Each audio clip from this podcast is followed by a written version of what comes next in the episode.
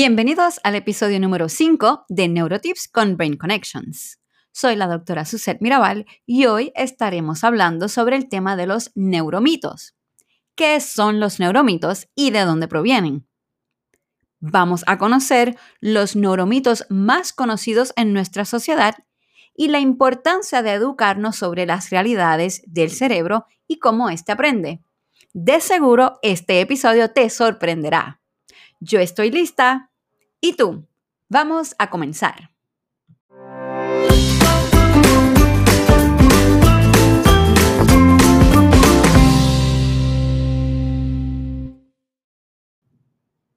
Comencemos contestando las siguientes preguntas. Número uno, ¿cuánto por ciento de nuestro cerebro utilizamos? Número dos, ¿existen las inteligencias múltiples? Y número tres, el hemisferio izquierdo es el analítico y el derecho el creativo. Probablemente a la pregunta número uno contestaron que utilizamos el 10% de nuestro cerebro. A la pregunta número dos contestaron que sí existen las inteligencias múltiples. Y en la pregunta número tres, que el hemisferio izquierdo es el analítico y que el derecho es el creativo en lo afirmativo. Sin embargo, las tres respuestas son el resultado de los neuromitos que aún tenemos bien arraigados en nuestra sociedad.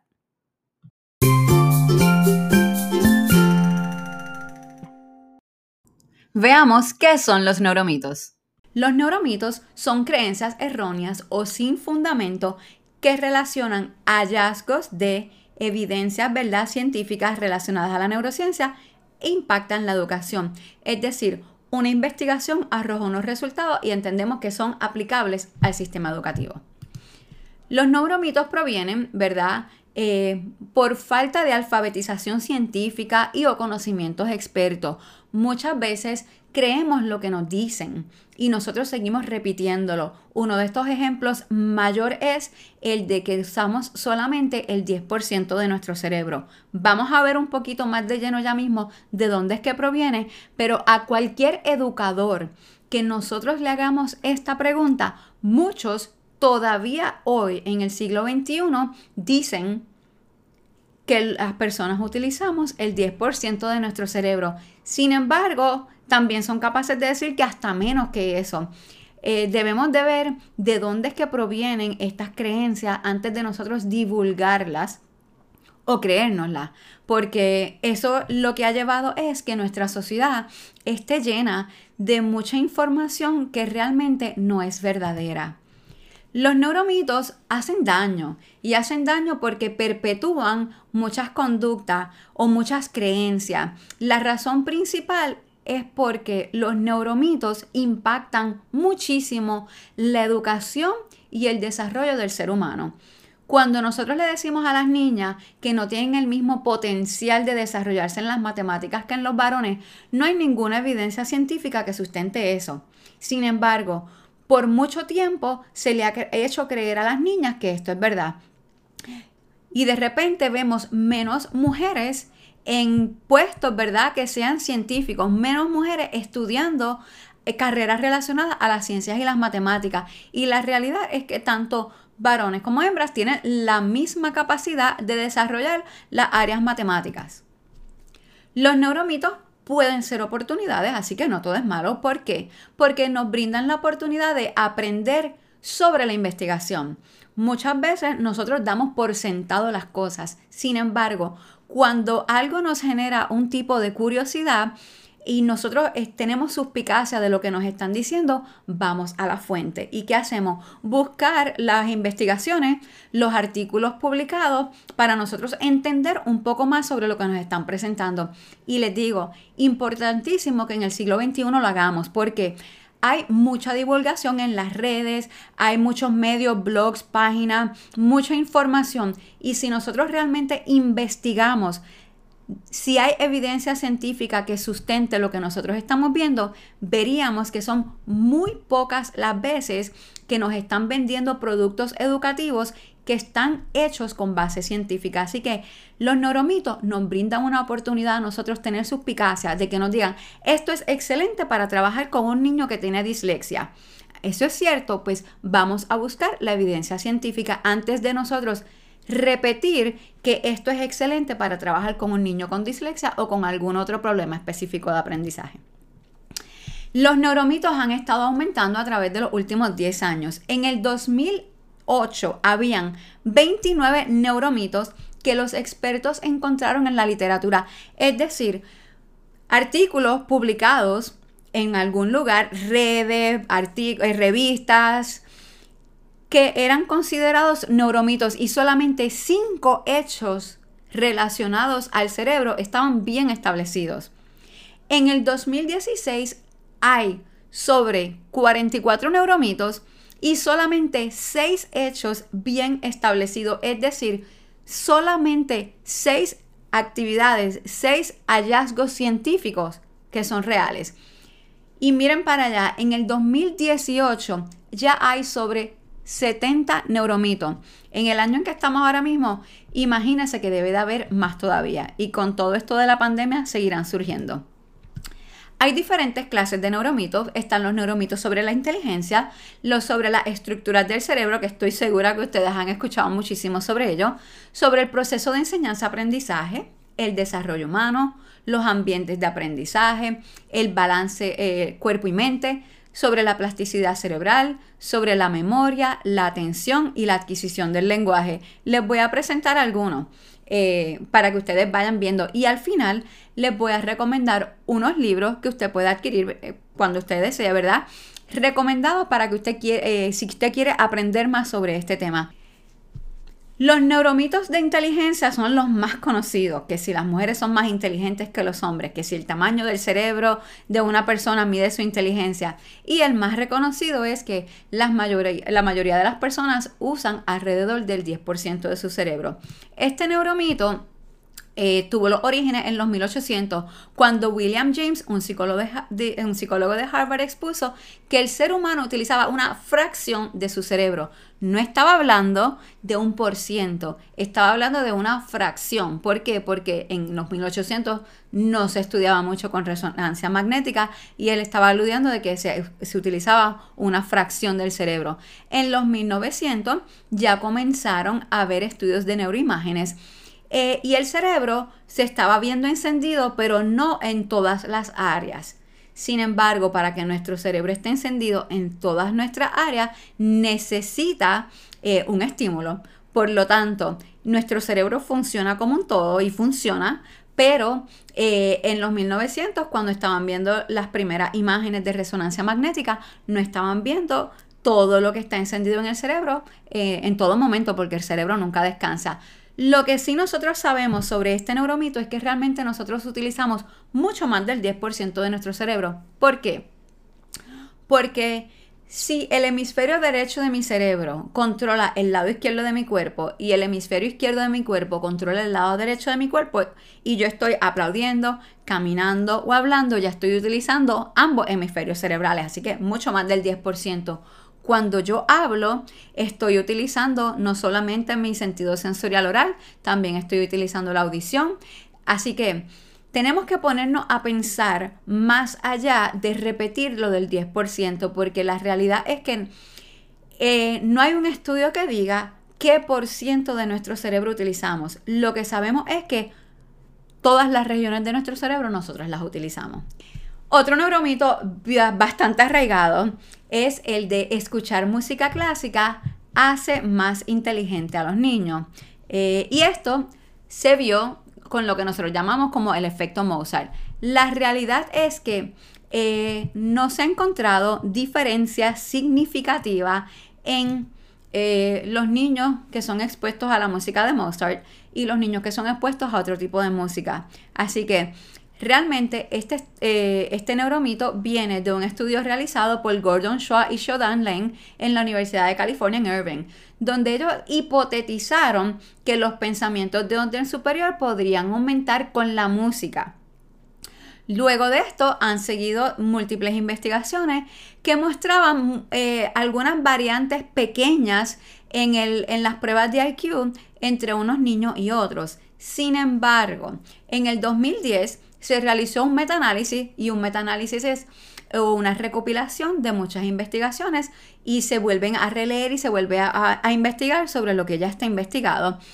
Eh, y esta se llamó el Mozart Effect Schwamsart, un metaanálisis. Y los autores analizaron sobre 40 investigaciones y concluyeron que existe una diferencia bien pequeña entre las personas que escuchaban música y las que no.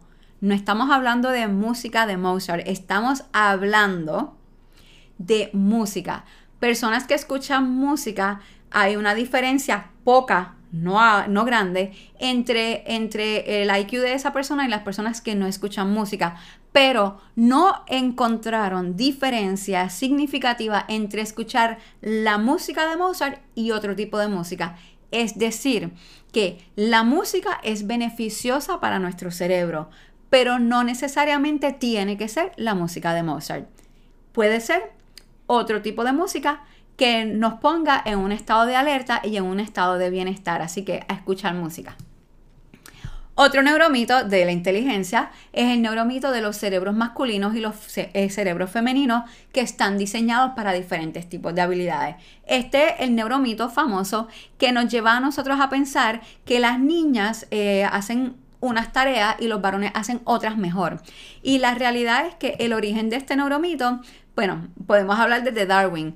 Decía que había diferencia entre los hombres y las mujeres en cuerpo y mente. Y la realidad es que hay diferencia en nuestro cuerpo. El cerebro tenemos todas las mismas estructuras. El cerebro de los hombres puede ser de mayor tamaño, pero no porque sea de mayor tamaño va a ser más inteligente que una mujer.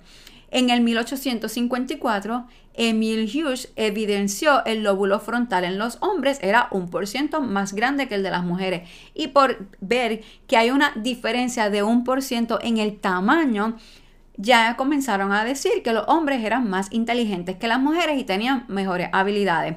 Lo que nosotros sabemos hoy día es que los estudios muestran que las redes neuronales entre los hombres y las mujeres hay una diferencia en la manera en que se conectan.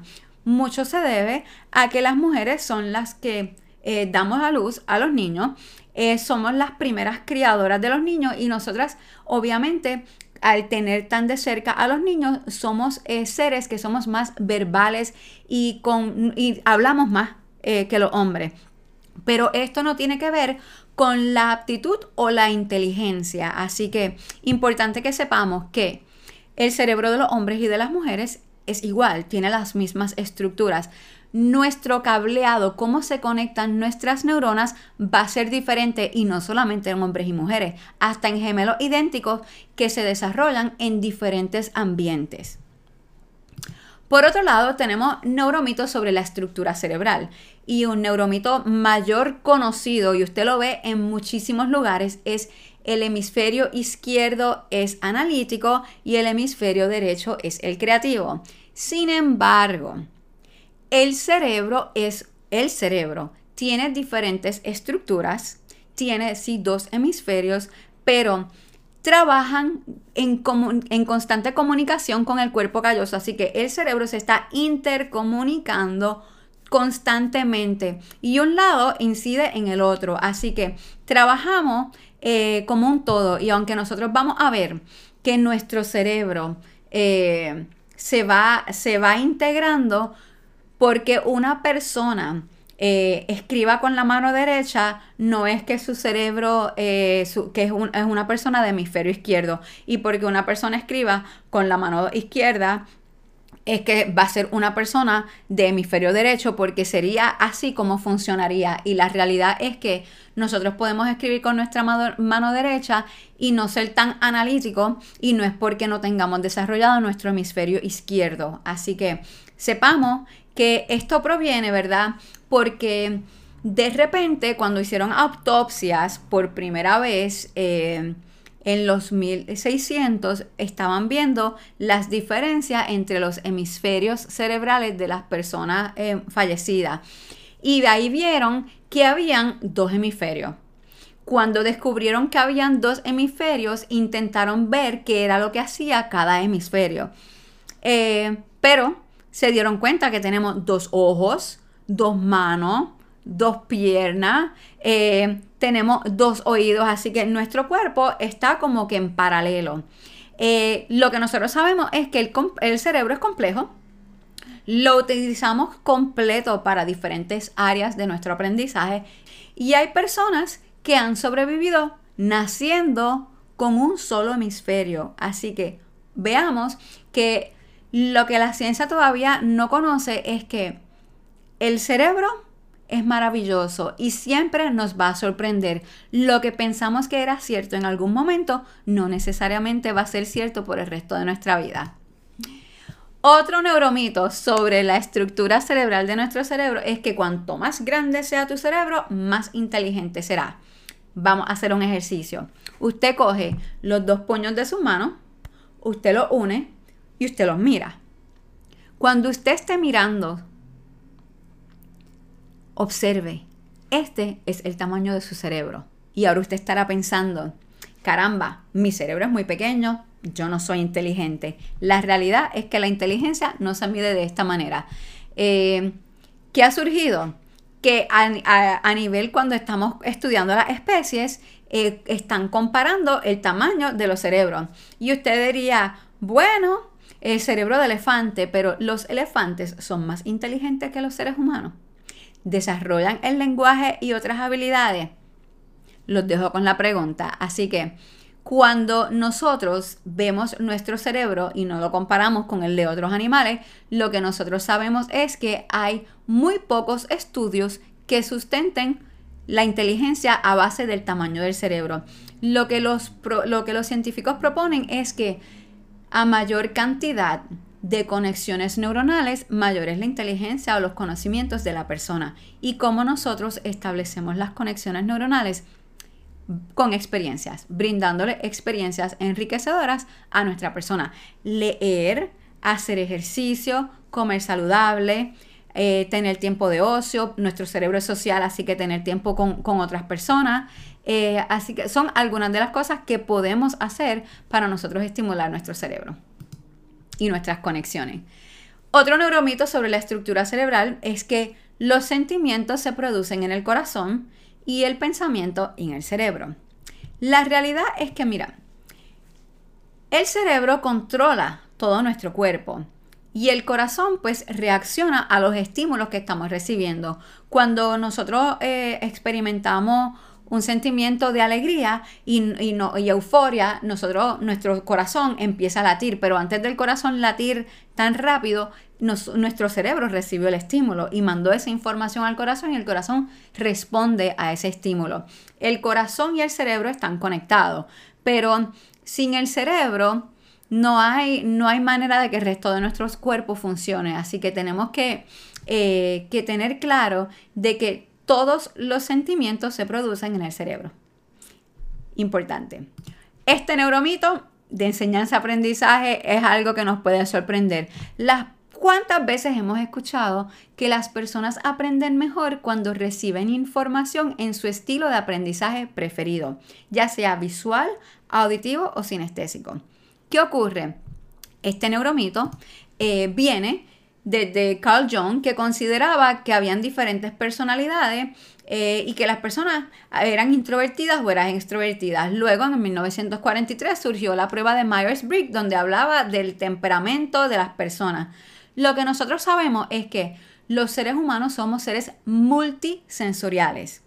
Y como seres multisensoriales, nosotros aprendemos a través de todos nuestros sentidos y les adelanto, tenemos más de cinco sentidos. Así que ¿Qué es lo que ocurre?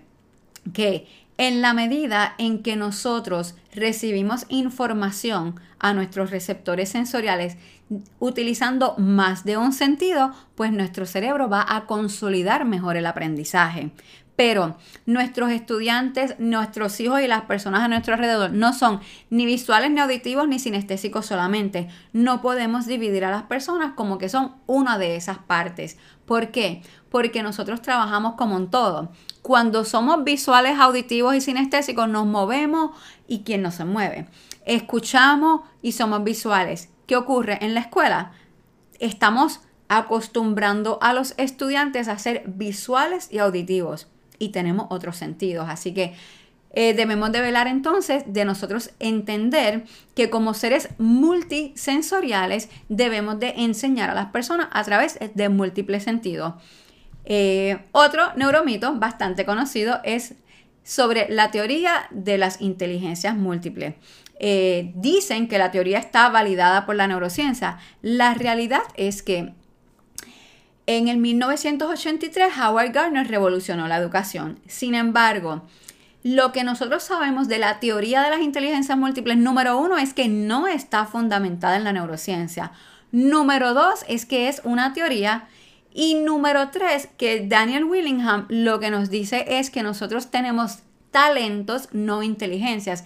Y Howard Gardner en múltiples eh, eh, entrevistas lo ha, lo ha comentado. Eh, él dice que si él hubiese hablado de talentos, no hubiese sido tan, tan conocida y tan arraigada eh, lo que él presentó como una teoría de inteligencias. Los psicólogos nos pueden decir que realmente tenemos una inteligencia, todo es debatible, ¿verdad? Pero lo que queremos es que sepamos que nosotros tenemos diferentes habilidades. Unos tenemos habilidades musicales, otros tenemos habilidades motoras. Todos tenemos habilidades y en la medida en que nosotros estimulemos nuestras habilidades, las vamos a ir desarrollando no debemos de centrarnos en pensar que somos eh, lógico-matemáticos o somos artísticos. ¿Por qué? Porque nosotros somos, somos seres, somos seres que nos adaptamos y la neuroplasticidad existe y aunque yo pensaba que no tenía habilidad o talento para algo hoy, en el mañana si yo lo entreno puedo desarrollarla y no es una inteligencia, es una habilidad. Otro neuromito sobre el desarrollo humano es que los niños, los bebés, nacen como una tabula rasa donde van a aprender de acuerdo a lo que se le proporciona en su de acuerdo a lo que se le proporciona. Lo que nosotros sabemos, en verdad, es que Aristóteles fue el primero en hablar de la tabula rasa y John Locke también eh, propuso el término tabula rasa. Sin embargo, nosotros sabemos que desde el vientre los niños están experimentando eh, conocimiento porque están, su cuerpo está tocando, está escuchando y cuando nacen hay unas estructuras cerebrales que ya nacen maduras. Por lo tanto, no nacen como una tabula rasa, nacen con algún tipo de conocimiento. Claro, no es el tipo de conocimiento verbal que nosotros estamos acostumbrados, ¿verdad? A escuchar, eh, hablar, pero el niño nace con la capacidad de escuchar no nace tanto con la capacidad de ver bien porque ve borroso. Sin embargo, puede escuchar y puede comunicarse con sonidos, aunque no sea un sonido de, eh, verbal, eh, pero se comunica con un sonido y nos comunica a nosotros. Así que no son tal cosa como una tabula rasa los bebés. Nosotros eh, vemos que también hay neuromitos sobre el desarrollo humano y que uno conocido es que los humanos nacemos con todas las neuronas que necesitamos tener. La realidad es que nacemos, como, con, nacemos con sobre 100 mil millones de neuronas, que son muchísimas. Sin embargo, no son todas las que necesitamos tener en la vida. Ah, se, ha descubierto eh, la neurogénesis, que es el nacimiento de nuevas neuronas, y lo que se ha estudiado, ¿verdad?, en los últimos 15 o 20 años es que tenemos la capacidad de tener nuevas neuronas a lo largo de nuestra vida. Claro, es más fácil nosotros nacer y conectar las neuronas que tenemos. Si van a haber unos periodos donde vamos a perder algunas neuronas, pero van a haber periodos en donde sí nosotros podemos regenerar y crear nuevas neuronas. También hay neuromitos sobre el lenguaje. Y el lenguaje, eh, uno de los neuromitos más conocidos es que el lenguaje se encuentra en el hemisferio izquierdo del cerebro lo que nosotros conocemos hoy día es que hay personas que el lenguaje se encuentra en el hemisferio izquierdo, pero hay personas que el lenguaje se encuentra en el hemisferio derecho. Podemos conocer que hay una área de Broca y áreas de Wernicke en nuestro cerebro. Mm, para la mayoría de las personas están en el lado izquierdo del cerebro.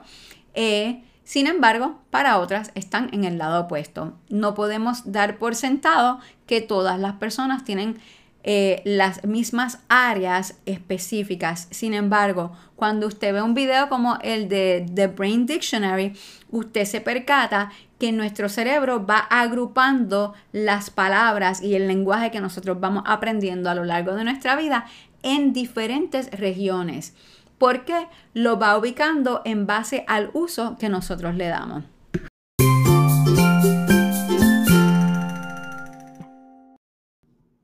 El tema de los neuromitos es siempre interesante. Esperamos que desde hoy, con el conocimiento adquirido en este episodio, dejemos de decir que solamente utilizamos el 10% de nuestro cerebro o que nuestros estudiantes son visuales, auditivos o sinestésicos. Más aún, dejemos de decir que nuestro hemisferio derecho es el creativo y el izquierdo el lógico.